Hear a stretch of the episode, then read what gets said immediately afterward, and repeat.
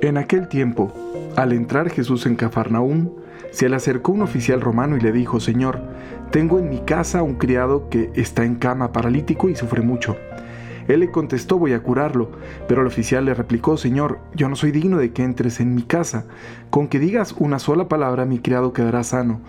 Porque yo también vivo bajo disciplina y tengo soldados a mis órdenes. Cuando le digo a uno ve, él va, al otro ven y viene, a mi criado hace esto y lo hace.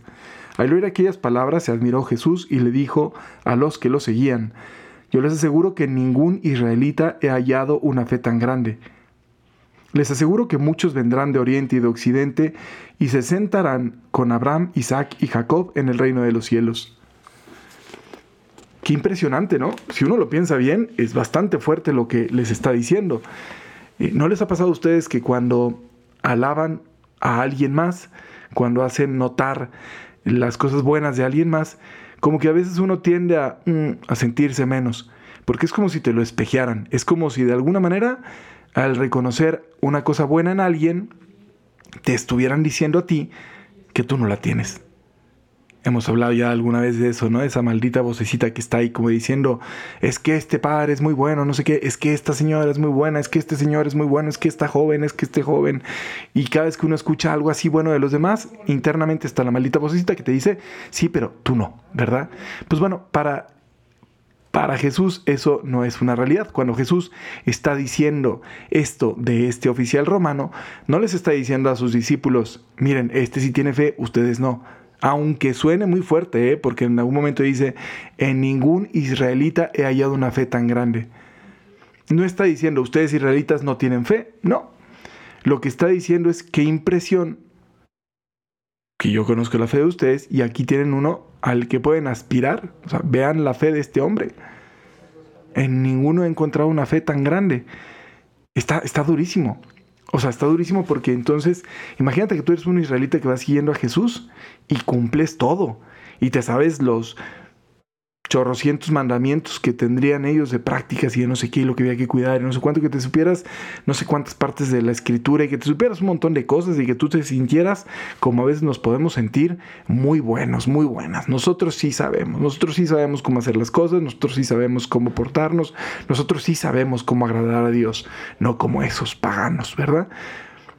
Y que Jesús te dijera, oye, gracias por seguirme, gracias por todo lo que haces, pero la verdad es que en ninguna persona ha hallado una fe tan grande como en esta otra, en este pagano que tú llamas. Y no se trata de que nos hagamos paganos, no, se trata de que más bien pongamos la mirada en lo que la puso este hombre. Este hombre fue como que lógico, y eso es lo que lo acercó. O sea, a veces, a veces, al estar dividiendo tanto la religiosidad de la vida ordinaria, nos volvemos poco lógicos, incoherentes.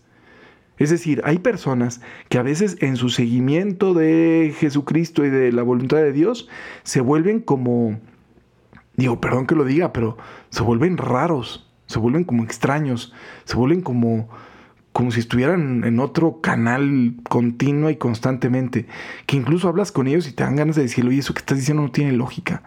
O sea, el mundo no es así, la realidad no es así. Y no por decir, ah, claro, como tengo criterios distintos, me tachan de, no, no, no, no.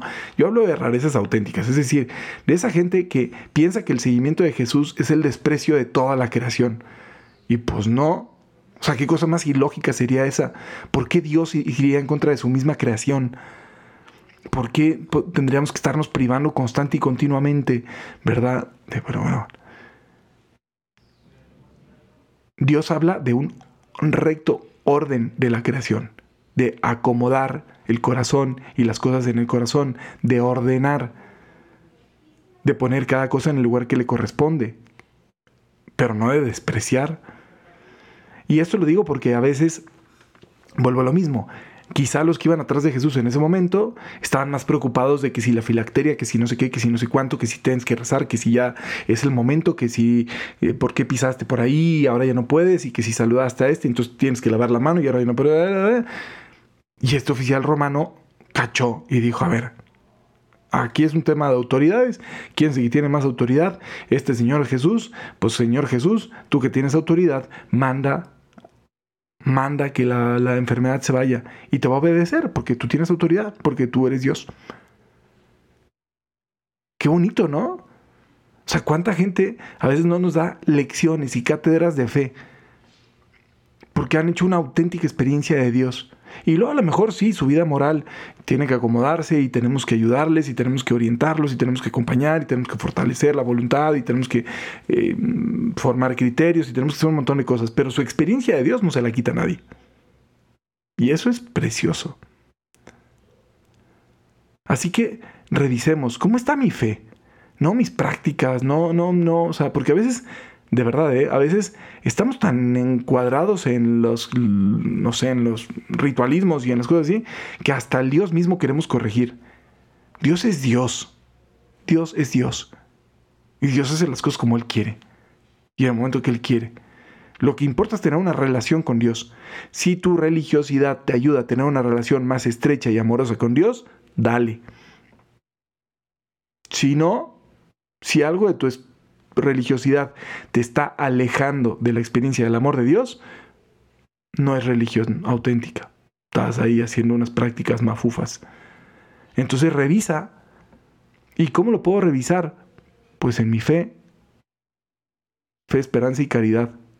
Tu vida tiene más fe, o sea, tu visión del mundo y de lo que va a pasar con el mundo, de los problemas, de las guerras, de las dificultades, de las enfermedades, de las enfermedades que tienes, de las enfermedades que tienen los de tu familia, de las pérdidas, de las muertes, de las dificultades, de los logros, de los triunfos de tus talentos, tu vida, tu vida, tu vida real, así, la, la, la, la tu vida de verdad.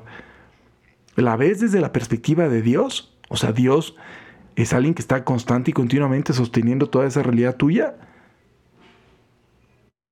¿Sí o no? Tu esperanza. Tienes una esperanza y sabes que todo, ¿cómo les encanta a la gente luego de repente decir, esto nunca se sabrá, ya nunca podremos, nunca, nunca, ¿cuál nunca?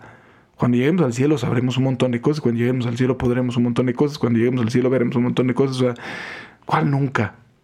Como si estuviéramos condenados a la oscuridad y al vacío. No, vamos caminando hacia una vida eterna, todos. Unos para la vida eterna y otros, lamentablemente, pero así es, para la condenación eterna. Pero vamos caminando para allá. Al menos eso es lo que creemos, como creemos, esperamos.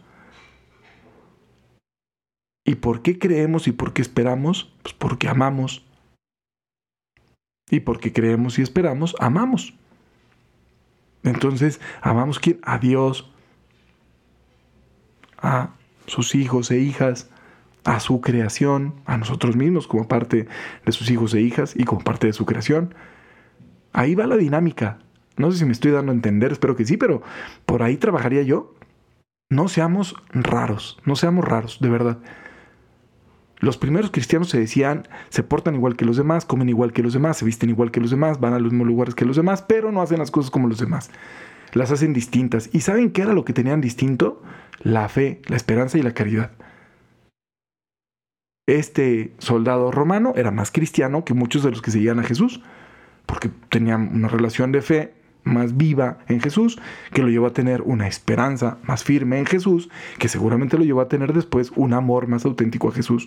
Pues ese soldado romano pagano es más cristiano que los que estaban caminando atrás de Jesús. Si los que estaban caminando atrás de Jesús no creían, no esperaban y no amaban. Entonces, ¿quieres ser un buen cristiano? Déjate de rollos, de verdad, déjate de rollos y ten más fe en Jesús, espera más en Él y ámalo más. Ten más fe en que Dios actúa en el mundo, ten más esperanza en que Dios actúa en el mundo y ten más amor por lo que Dios ha creado y ama. Así, ¿sale? Que esa sea nuestra distinción.